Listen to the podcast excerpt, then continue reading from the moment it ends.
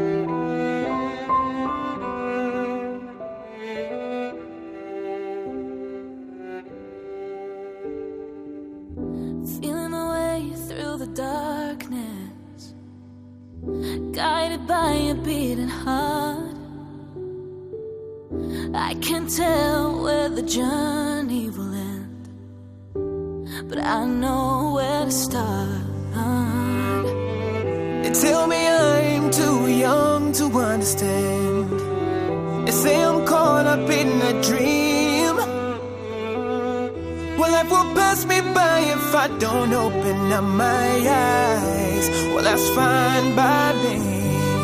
So wake me up when it's all over.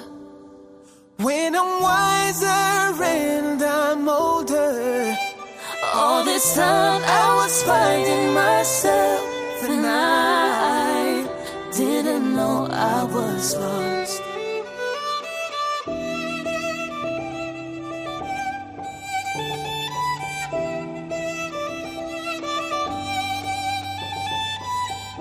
I tried carrying the weight of the world, but I only have two hands.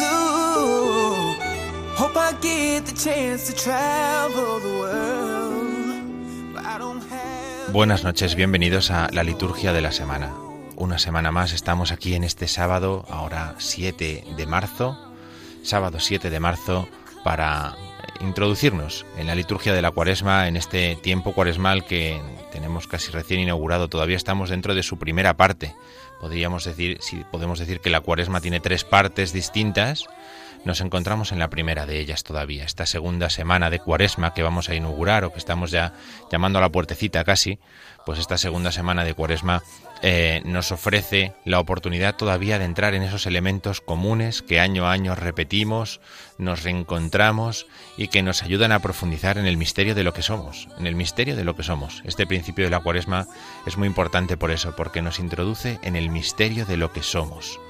Y si venimos de una semana, una primera semana de cuaresma, en la que nos hemos fijado especialmente en la importancia que tenía el misterio de las tentaciones del Señor, ¿no? de aquellos que caminamos en el desierto, unidos al Señor, tentados a prueba como Él y partícipes en su victoria, en esta semana nos vamos a fijar en la meta final, la transfiguración. Este va a ser el, el, el mensaje central de este programa porque es el mensaje central del Evangelio que vamos a escuchar en el, en el domingo que estamos ya iniciando. Así que este va a ser el contenido del día de hoy. En la liturgia de la semana vamos a hablar en primer lugar de esta segunda semana de Cuaresma. Después nos pararemos a fijarnos en el Evangelio. El Evangelio del segundo domingo de Cuaresma, la transfiguración del Señor en el relato de Mateo, que es el evangelista el que escuchamos este año. Y después entraremos en unos temas un poco más de profundidad, en ver qué es esto de la transfiguración y qué, qué supone para la liturgia la transfiguración. ¿Qué es transfigurarse? Si yo les digo ahora hay tres transfiguraciones de las que vamos a hablar, además de lo que el Señor eh, vive y de lo que el Señor del Señor se nos cuenta en el Evangelio, este es el contenido que tenemos para el programa de hoy, así que vamos a iniciarnos, vamos a iniciarnos rápidamente en la liturgia de la semana precisamente para poder apreciar eh, con gusto, para poder apreciar con gusto en estos días lo que se nos ofrece. Nos encontramos en la segunda semana del tiempo de Cuaresma.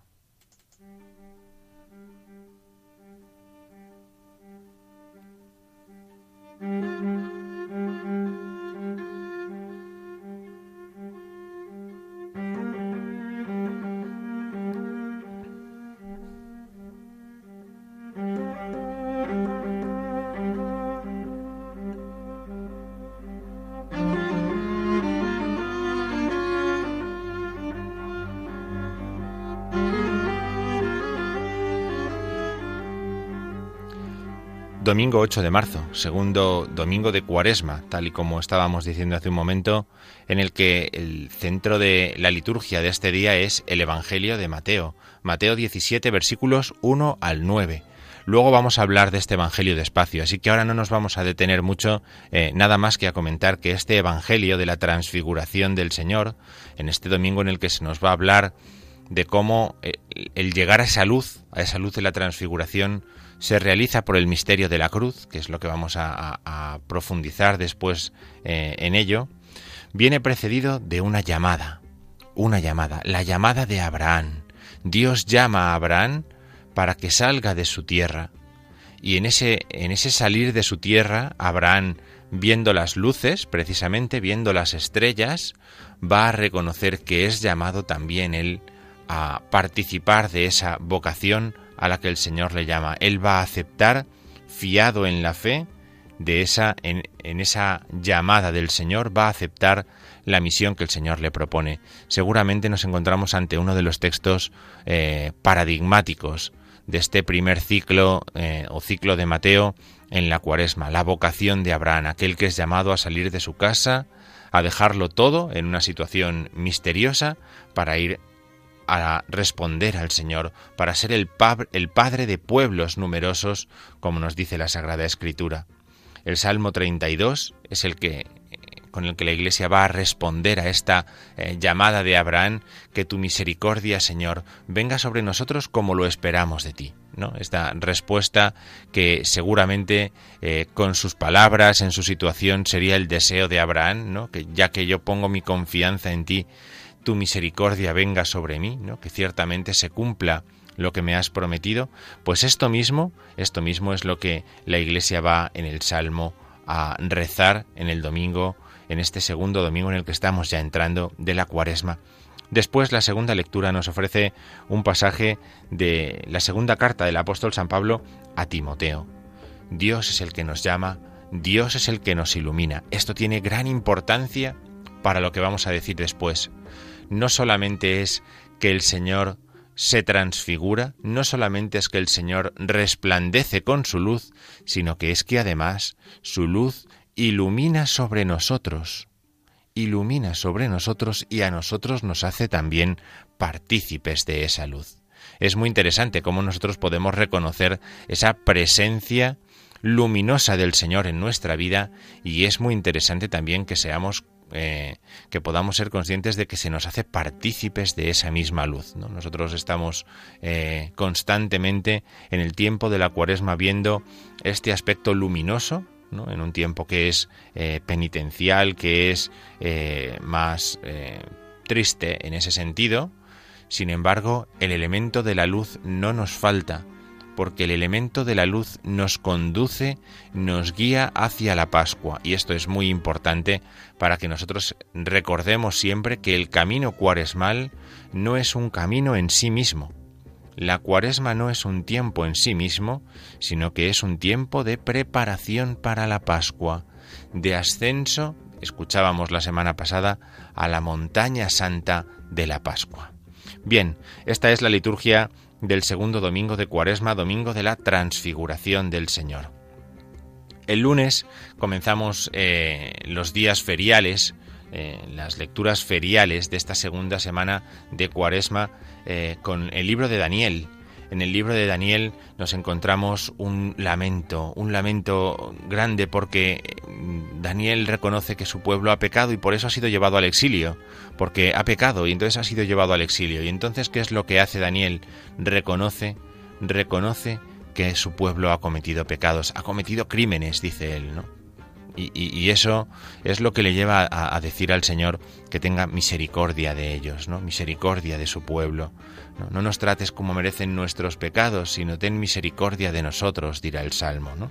Esto eh, es una manera de preparar lo que vamos a escuchar en el Evangelio. Lucas 6, 36, 38. Perdonad y seréis perdonados. ¿no? Qué clave tan sencilla nos da el Señor. Claro, el Señor nos muestra su amor, su misericordia, su perdón. ¿Eh? Perdonad y entonces se os abrirá la puerta a recibir ese perdón que por supuesto que Dios os ofrece. Por supuesto que Dios os ofrece.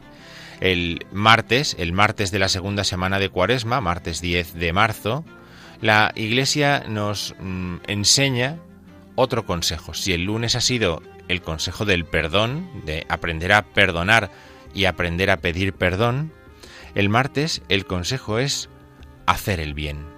La cuaresma es un tiempo para el perdón, sí, es un tiempo para hacer el bien también. Y esto es muy importante porque nos saca de esa perspectiva cuaresmal individualista que a veces se nos cuela y nos lleva a una perspectiva cuaresmal muy propia de pueblo de Dios, muy propia de un pueblo. Porque eh, la cuaresma no es solamente para que yo me mejore o me perfeccione o para que yo me mejore a mí mismo, sino que yo tengo que experimentar que formo parte de un pueblo que se mejora también, que, que, crece con lo que yo crezco, que avanza, que mi, mi, esfuerzo, por así decirlo, mi acogida de la gracia en el tiempo de la cuaresma, beneficia a toda la Iglesia. Por eso este mensaje de hacer el bien, de hacer el bien, ¿no? Los escribas y fariseos dicen, hablan mucho, pero no hacen el bien. Vosotros haced el bien, les dice Jesús a los discípulos en Mateo 23, ¿no? Es también lo que Isaías, en el primer capítulo de su, libro, de su profecía, también advierte. También advierte de la importancia que tiene hacer el bien. Aprended a hacer el bien, dejad de obrar mal, buscad la justicia. La justicia en Isaías es concretísima concretísima. La justicia se manifiesta en la relación con los hombres. Por eso, la cuaresma nos pone en relación con los demás en todo momento. Bien, el miércoles 11 es miércoles de la segunda semana del tiempo de cuaresma y en él vamos a encontrar un aviso. Jesús avisa a sus discípulos de que Él va a ser condenado a muerte, de que Él va a ser apresado, de que Él va a ser condenado a muerte, de que Él morirá en la cruz. De hecho, la primera lectura, la profecía de Jeremías, lo que dice es esto. La persecución que padece Jeremías es una persecución que anuncia la que va a padecer el Señor. Una persecución que en el Señor tendrá como resultado nuestra propia salvación, nuestra salvación. El jueves, jueves de la segunda semana de Cuaresma, vamos a escuchar también al profeta Jeremías, pero en un, en, un matiz distinto. ¿no? es, tanto una profecía de, la persecución, como era el miércoles, tanto como una advertencia. El hombre está llamado a confiar en el Señor. Maldito aquel que confía en el hombre, bendito aquel que confía en el Señor. Por eso el Evangelio nos va a volver a devolver eh, a ese tema de que la cuaresma es un tiempo para confiar en el Señor y que lo noten los hombres, que se manifieste en la relación con los hombres. Nos, nos propondrá el Señor la parábola del pobre Lázaro, aquel que a la puerta de la casa de un hombre rico pedía y no le daban para comer, como es llevado al seno de Abraham y allí disfruta de lo que no ha tenido en vida. Es decir, lo que nosotros podamos hacer de bien a otros, hagámoslo.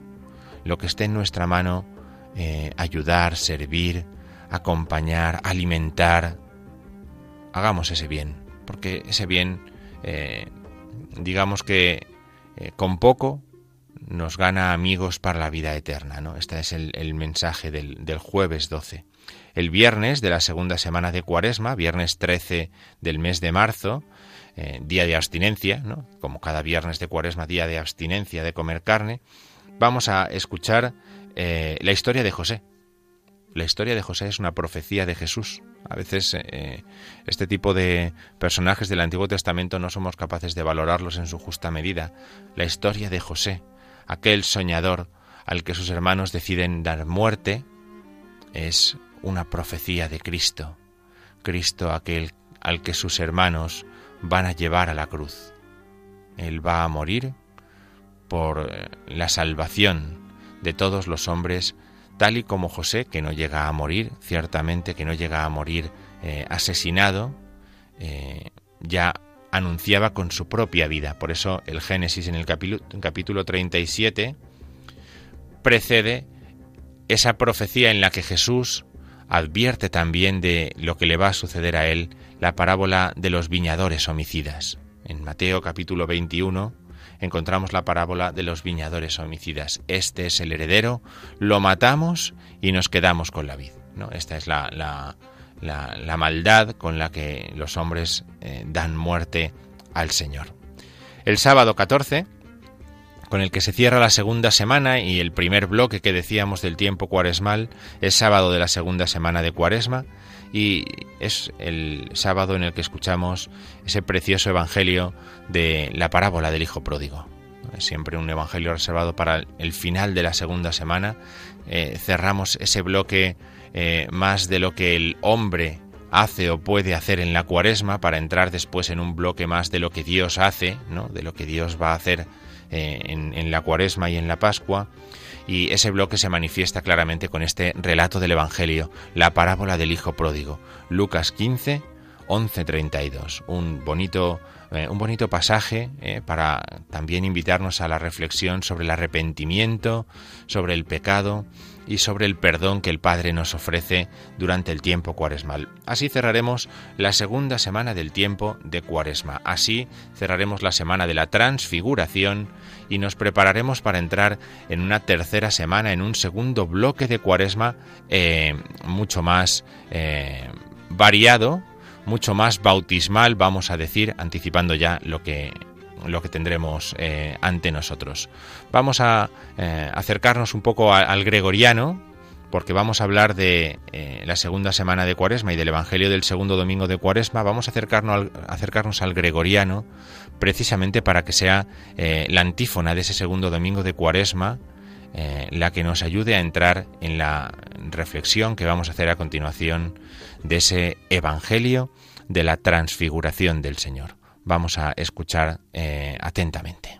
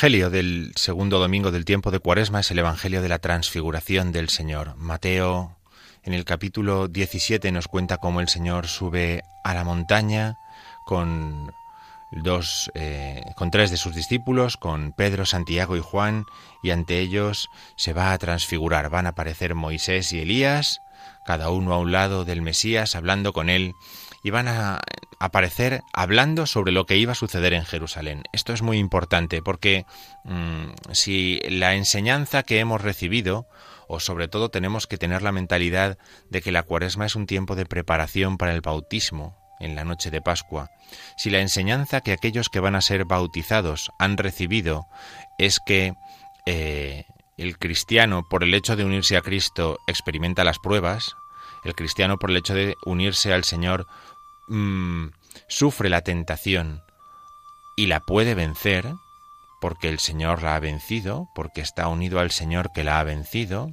la advertencia es, si haces ese camino unido al Señor, pasas la prueba constantemente y eres capaz de vencer la tentación, la meta te la vamos a presentar en el segundo domingo de Cuaresma. Para que sepas que como lo que queda por delante es largo, como lo que queda por delante son muchas dificultades, como el camino a veces se hace un poco penoso, no puedes perder de vista cuál es el final del camino. El final del camino es ser transfigurado en luz como el Señor muestra a los discípulos. Ellos van a tener que padecer eh, el prendimiento, la pasión del Señor, van a tener que acompañar, que contemplar ese camino, pero si son capaces de no perder de vista que ese es el Señor transfigurado y que mostrará toda su fuerza y toda su potencia resucitado, si son capaces de no perder eso de vista, la fe no se tambaleará. Ciertamente sabemos que esto no salió muy bien, Que, que, los discípulos no recordaron lo que el Señor les estaba enseñando en la transfiguración y, su fe se debilitó. Su fe se debilitó. Necesitaron ser reforzados por las apariciones del resucitado, por la fuerza del Espíritu Santo. Sin embargo, la enseñanza, la enseñanza la tienen ahí. La enseñanza de este segundo domingo de Cuaresma es esa. Aquel que entra en la Cuaresma, aquel que entra en la vida con Cristo, le espera ser transfigurado con Cristo. Es un mensaje, por lo tanto, esperanzador, el del segundo domingo de Cuaresma. Los cristianos podemos pasar por multitud de circunstancias, Seguramente cada uno de los que estamos en esta noche eh, en la radio, escuchando este programa, esta liturgia de la semana, eh, tenemos cada uno de nosotros diferentes dificultades, preocupaciones, problemas, eh, tristezas, tristezas en definitiva, ¿no? Y sin embargo, no podemos perder de vista la perspectiva que nos deja el Señor. Carga con la cruz, porque el final es un final de gloria. El final es un final que merece la pena eh, y por eso camina en la fe con la cruz, porque caminando en la fe con la cruz uno mm, sabe que mantiene las fuerzas, porque la llamada del Señor es una llamada a la felicidad, a la luz, podríamos decir también. Moisés y Elías aparecen en este, este relato a los lados del Maestro, eh, hablando con él. Moisés y Elías, dos personajes que ayunaron cuarenta días, de ambos nos dice el Antiguo Testamento que ayunaron cuarenta días, uno antes de recibir las tablas de la ley, Moisés, Elías antes de eh, reconocer el paso del Señor, el paso misterioso, eh, sutil del Señor por su vida. Por eso ambos ayunaron cuarenta días antes de entrar en la amistad con el Señor. Esa es también una invitación para el cristiano cuando escucha que Moisés y Elías estaban con el Señor en el monte en la transfiguración. Tu amistad con el Señor también pasa por ahí. Pasa por ese camino de negación, ¿no? El ayuno simboliza esa negación a uno mismo, ¿no? A, la propia voluntad, incluso a las cosas que uno considera más necesarias para eh, ser alimentado también por el Señor, ¿no? Y también encuentra en ese Evangelio como la gloria, la gloria que se le ofrece, la gloria que se le ofrece llega tras el sufrimiento y la muerte. La gloria no llega sin la cruz. No llega sin la cruz. Es equívoco pensar que el cristiano alcanza la gloria si no pasa por el camino de la cruz. Pedro, Santiago y Juan olvidaron esto y no fueron capaces de seguir al Señor propiamente. No fueron capaces en, ante la pasión de seguir al Señor como Él deseaba, como Él esperaba, como Él los había preparado para ello. Por eso el cristiano tiene que tener claro que la cruz está en el camino hacia la gloria. La cruz no significa un camino equivocado. Un camino equivocado es cuando uno no es capaz de afrontar la cruz, cuando uno no quiere la cruz o la evita, pero si lo que se encuentra en el camino de la vida es la cruz, esa es una indicación buena. Por ese camino se alcanza la gloria. Ese es el, mensaje que Moisés y Elías comparten con Jesús mientras dialogan en el Evangelio de este segundo domingo del tiempo de Cuaresma. Y esto para el cristiano tiene mucha importancia. La vida del cristiano, la vida del cristiano que responde a una llamada, una llamada como la de Abraham, hemos dicho antes que la primera lectura es una lectura que nos habla de Abraham, es una lectura que nos habla sobre la llamada de Abraham. El cristiano es llamado, igual que fue llamado Abraham, para ser transformado también por el amor de Dios. Esto nos prepara para lo que hablaremos después, las transfiguraciones, las transformaciones en la liturgia, ¿no? Nosotros vamos a ser, somos transformados por el amor de Dios no, no, sabemos hacia dónde vamos, como Abraham. No sabemos eh, cómo será la vida mañana. Sabemos cómo será el final, pero no sabemos cómo llegaremos, cómo será el camino hasta ese final que sí sabemos, ¿no? Eh, y esto, para el catecúmeno, por ejemplo, que está escuchando estas lecturas antes de ser bautizado, es muy importante. El catecúmeno no sabe a dónde va, no sabe cómo se va a encontrar eh, en el ser cristiano, no sabe cómo va a ser ni siquiera la celebración de su bautizo, porque la tiene escondida, ¿no? Y sin embargo, y sin embargo, en la fe caminan, en la fe perseveran, en la fe sabiendo de las dificultades que tiene el no ver o el no saber de lo que se nos está hablando en un momento determinado. Por eso, si el cristiano es aún así capaz de seguir adelante, si el cristiano no pierde ese camino, no pierde esa confianza en la palabra del Señor, es transformado en luz es transformado en luz. Una luz que desde el final de nuestra vida podríamos decir como si de un faro se tratara, una luz que viene hacia nosotros, una luz que llega hasta nosotros, ¿eh? que hemos sido, pues misteriosamente llamados a seguir y a contemplar la luz del Señor.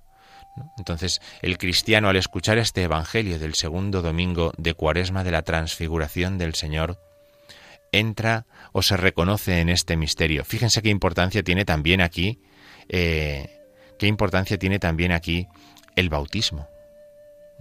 En el bautismo nosotros nos hemos convertido en hijos de la luz. Hijos de la luz es una expresión que vamos a escuchar en multitud de ocasiones en el tiempo pascual. Eh, por eso es importante que tengamos en cuenta que hemos sido llamados a ser hijos de la luz. El transfigurado, nos muestra cómo es de brillante esa luz. Bien, esta pequeña explicación del Evangelio, del motivo que nos va a acompañar no solamente ya en este segundo domingo de Cuaresma, sino en toda la semana, en toda la semana, es esta semana de la transfiguración, eh, de este eh, eh, mostrarse misterioso, glorioso del Señor a sus discípulos, nos va a introducir en el misterio de cómo el Señor transforma otras cosas o personas, diremos mejor, en la liturgia. Vamos a escuchar un poquito de música, vamos a escuchar ese eh, escucha, Señor, atiende mi súplica, ten piedad de mí, ese atende domine clásico de, del tiempo cuaresmal también. Y eh, continuamos, continuamos con la liturgia de la semana aquí en Radio María en este sábado 7 de marzo del año 2020. Escuchamos Attende Domine et miserere quia peccavimus tibi.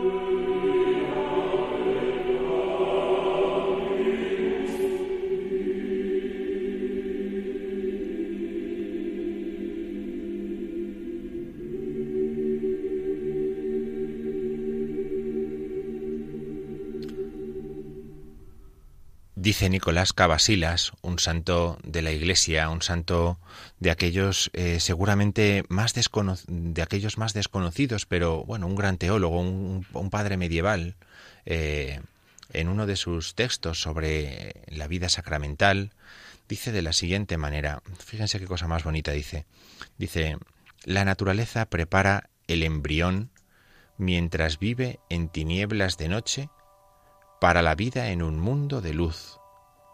Y la naturaleza le va dando forma, tomando por modelo la existencia que le recibirá. Es también lo que ocurre en los santos. Con esta diferencia, el embrión no tiene conocimiento alguno de esta vida, y a los santos se les clarean ya en la existencia terrena muchas cosas del futuro. Aquel no goza aún de una vida que le es totalmente futura, ni un rayo de luz penetra en las entrañas del seno materno, ni ha gustado nada de lo que esta vida constituye. No pasa así con nosotros. Fundidos y fusionados futuro y presente, nos alumbra benevolente aquel sol e impregna nuestra arcilla pestilente la unción celestial, dando a los hombres pan de ángeles. Fíjense qué forma más bonita de explicar ese clarear, esa luz que nos, que nos alumbra, que nos ilumina ya por el bautismo, una luz que nos lleva a recibir pan de ángeles, dice Nicolás Cavasilas, una luz en la que clarean ya las cosas del futuro.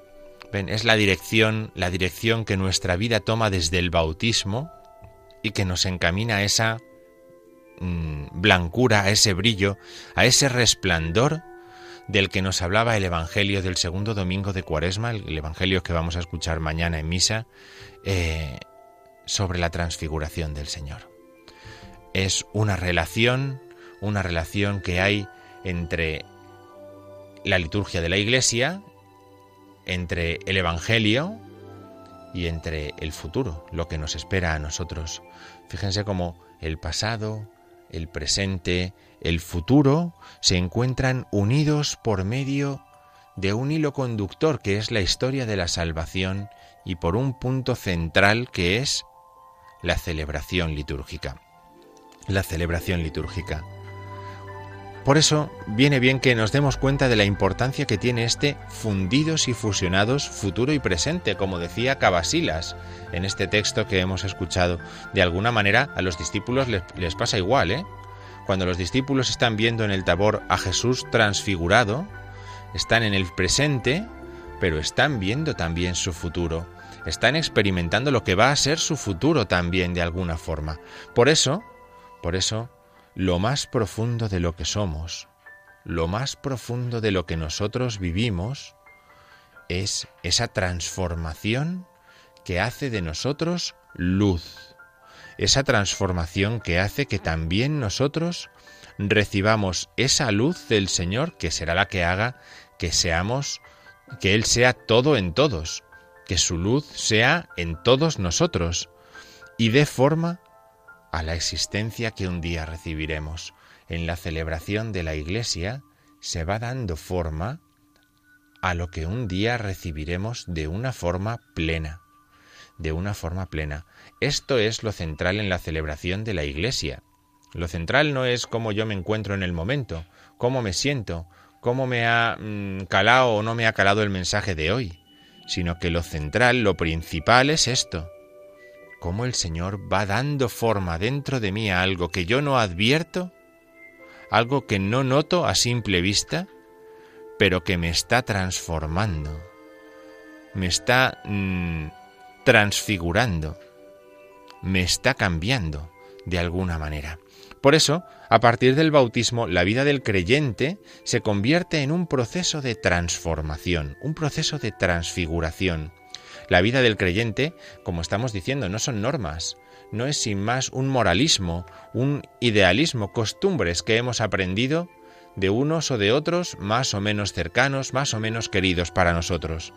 La vida cristiana es un proceso de transformación y en la celebración de la Iglesia se da esa transformación que la gracia obra en nosotros y que nos obra en nosotros para dirigirnos a la plenitud, para dirigirnos a la plenitud. La primera dimensión que podríamos decir, les decía antes, vamos a hablar de tres dimensiones de esta transformación, ¿no? Tres dimensiones. La primera de estas dimensiones es que la fe se hace vida. Nuestra fe, la fe con la que entramos en la celebración, se transforma en vida. Eso es lo que hace la gracia de la liturgia, la gracia de la celebración sacramental, que la fe se transforma en vida. Es maravilloso, es como eh, en una central en la que con una fuerza se llega y con otra fuerza distinta se sale. ¿No? La fe se transforma en vida. Piensen que eh, esto es un elemento fundamental para la vida cristiana. No, no, podemos vivir de una manera y creer de otra. Tiene que haber una unidad entre lo que creemos y lo que después nosotros vivimos. Esa unidad se establece en la liturgia. No son métodos, no son planes, no son proyectos, no son eh, cosas que nosotros esquemáticamente organizamos y desarrollamos. No, no, lo, lo hace la acción de Cristo y de la Iglesia en la liturgia. Si nosotros queremos vivir en medio del mundo, si queremos vivir nuestra fe de una manera auténtica en medio del mundo, necesitamos que sea la gracia la que transforme nuestra fe en vida. Decir que nuestra fe se transforme en vida es decir que se transforme en caridad, ¿verdad? Es decir, que en nuestra vida lo que haya sea caridad. Caridad como amor a Dios y caridad como amor al prójimo. Eso es que la fe se transforma en vida. La, iglesia, la liturgia de la iglesia lo explica con una, expresión preciosa, muy bonita y que seguro que conocemos bien porque la hemos escuchado muchas veces en este programa, que es del Concilio Vaticano II, de la, la Sacrosantum Concilium, que en el número 10 dice de la siguiente forma, dice, de la liturgia, sobre todo de la Eucaristía, mana hacia nosotros la gracia como de su fuente, y se obtiene con la máxima eficacia aquella santificación de los hombres en Cristo y aquella glorificación de Dios, a la cual las demás obras de la Iglesia tienden como a su fin. ¿Verdad que recordamos bien esta expresión? La liturgia de la Iglesia es fuente y culmen, fuente y culmen de la vida cristiana. Aparece en Sacrosantum Concilium, aparece en Lumen Gentium también, y luego a partir de ahí ya en documentos más modernos del magisterio de la Iglesia.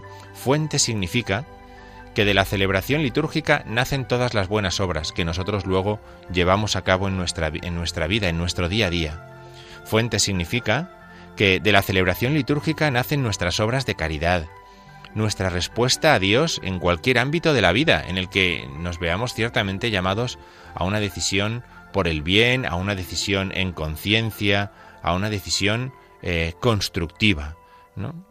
Fuente significa que de la celebración de la liturgia salen nuestras palabras de fe para hablar con otros, para anunciarles el Evangelio, para hablar de Jesucristo, para perdonar, para hacer de nuestra propia vida y de las cosas que nos pasan una ofrenda que agrada a Dios, una ofrenda que, verdaderamente Dios acoge con gusto por Jesucristo. Por eso, aquí es un buen momento para que hagamos memoria de eh, la segunda invocación del Espíritu Santo que hacemos en cada celebración de la misa. Una segunda invocación del Espíritu Santo que se realiza después de haber eh, consagrado el pan y el vino, después del relato de la institución de la Eucaristía, y en la que lo que pedimos es que la Iglesia sea santificada y unificada con Cristo para ofrecerse al mundo. Esa ofrenda, esa ofrenda en la que nos convertimos por la acción del Espíritu Santo, es parte de esa transfiguración. El Señor que aparece en el monte Tabor transfigurado, luminoso, lo que está es presentándose como ofrenda agradable al Padre, como una ofrenda que el Padre acepta, por eso es luminoso el Hijo, porque el Hijo se presenta como ofrenda luminosa para hacer la voluntad del Padre podríamos completar esta explicación de la primera transformación, la de la fe en vida, eh, explicando también qué significa eso de que la celebración litúrgica es culmen. Culmen significa que todo lo que nosotros podamos pensar, idear, desear a lo largo de nuestro día, conduce a la celebración de la liturgia y a la comunión que se establece con Dios en la celebración de la liturgia. Significa que nada alcanza el valor y la eficacia que tiene esa acción litúrgica de la Iglesia, pero que todo lo que hagamos para Dios es recogido en esa celebración. Todo lo que a lo largo del día nosotros podamos ofrecer al Señor es recogido en la celebración de la liturgia y ofrecido por Cristo con Él y en Él al Padre para alabanza de su gloria. Así, recogido y entregado al Padre es como todo toma sentido.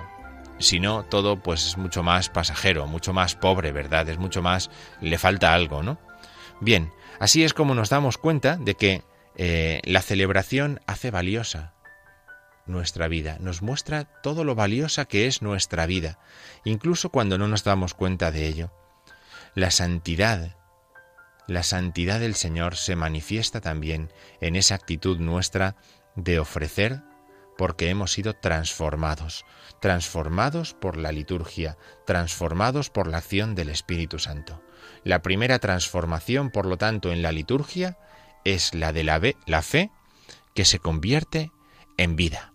Vamos a escuchar un poco de música y después continuamos con esas dos otras transformaciones que nos quedan, otras dos transformaciones que vamos a comentar a continuación. Después de escuchar un poquito de música, eh, vamos a ellas.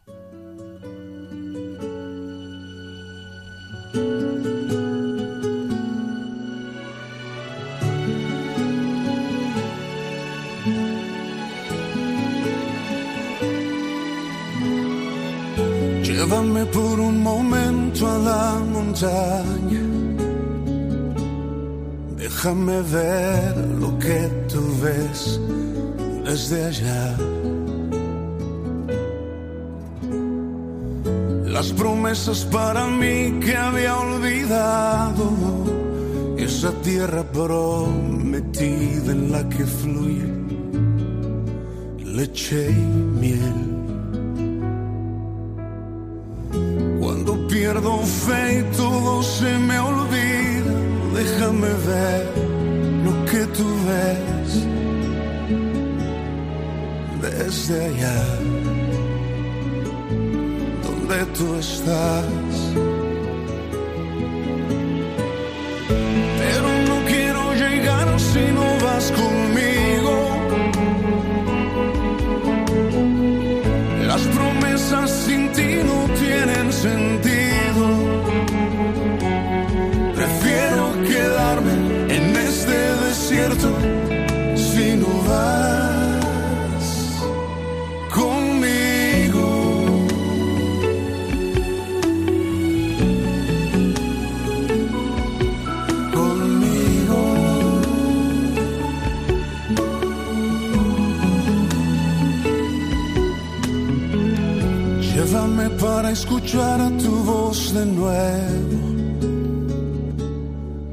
Recordar lo que me hablaste en oración. Ese plan que para mí tú habías trazado y aunque pase por el valle lo verá mi corazón. Cuando pierdo fe y todo se me olvida déjame ver lo que tú ves desde allá, donde tú estás.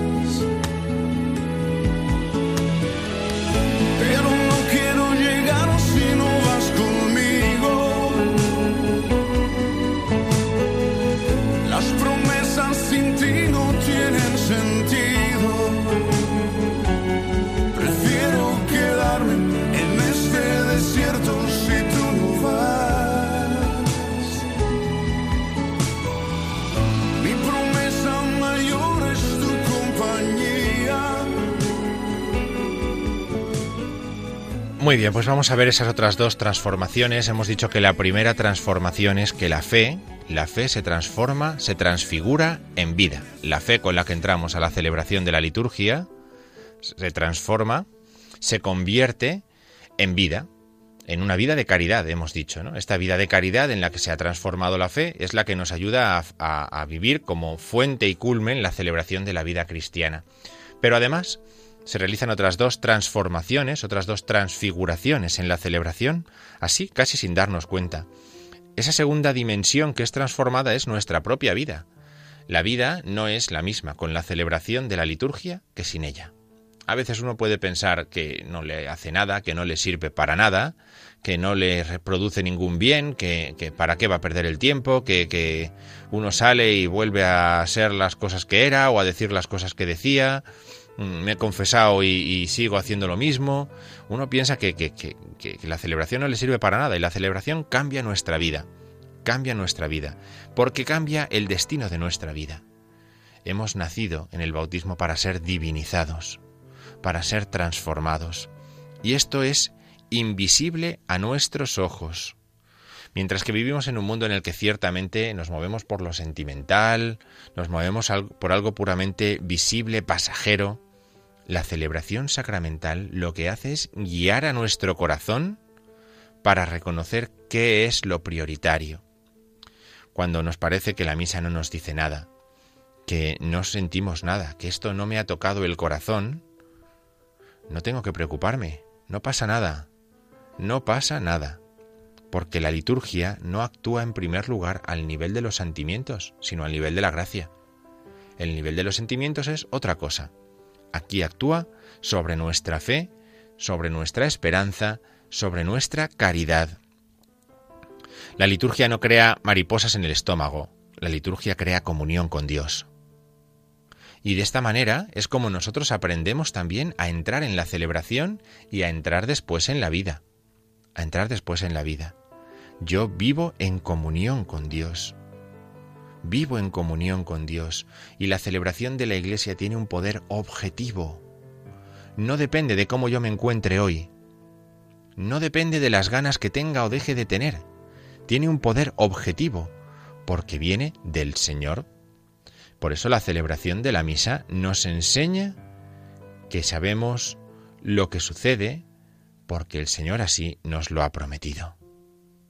Nos lo ha prometido.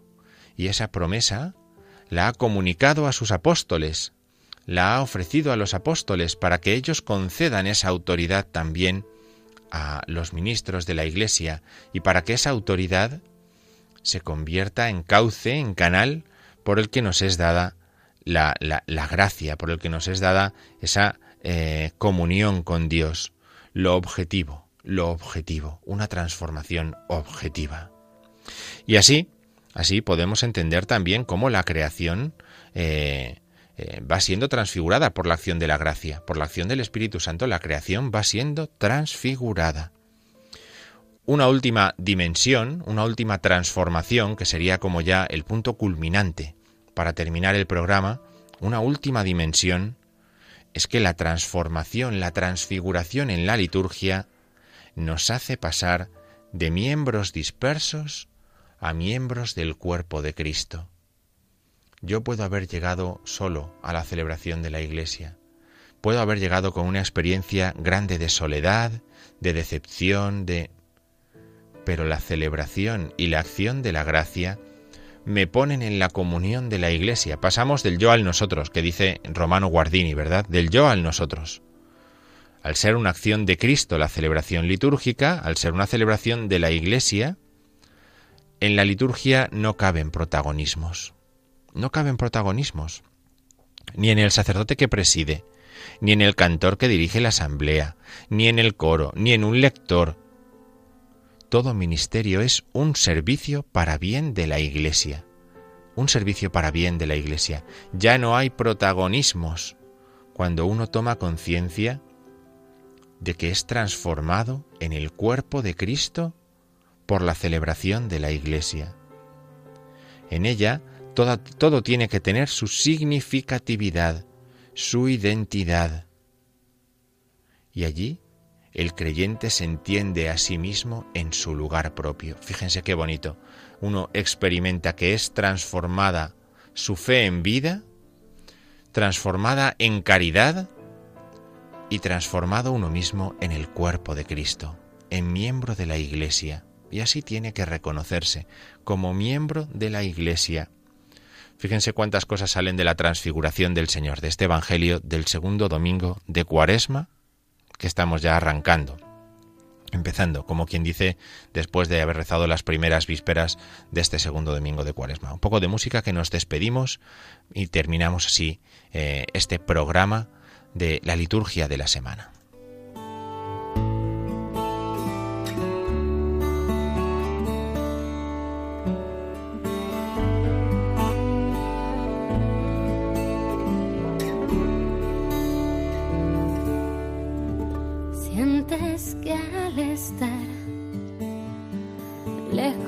de tu hogar.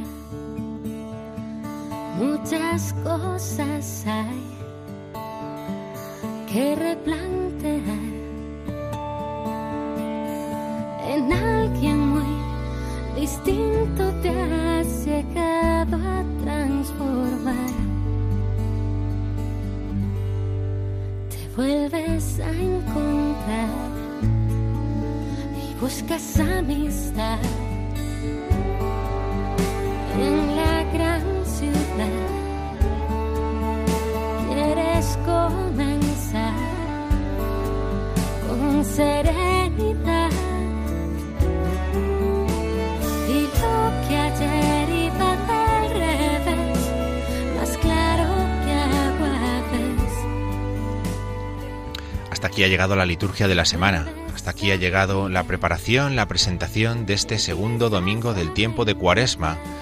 en este año de San Mateo, en este ciclo A en el que nos encontramos. Que pasen un buen domingo, un buen día del Señor, que la segunda semana de la Cuaresma sea provechosa como tiempo de conversión, como tiempo santo de comunión con el Señor. Buenas noches.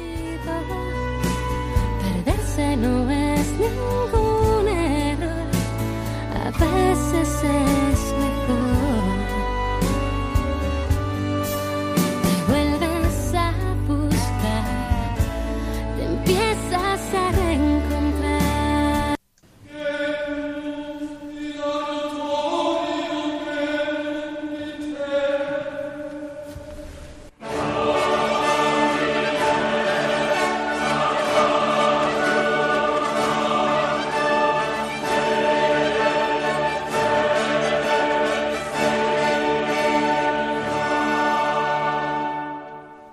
Han escuchado La Liturgia de la Semana, un programa que hoy ha dirigido el Padre Diego Figueroa.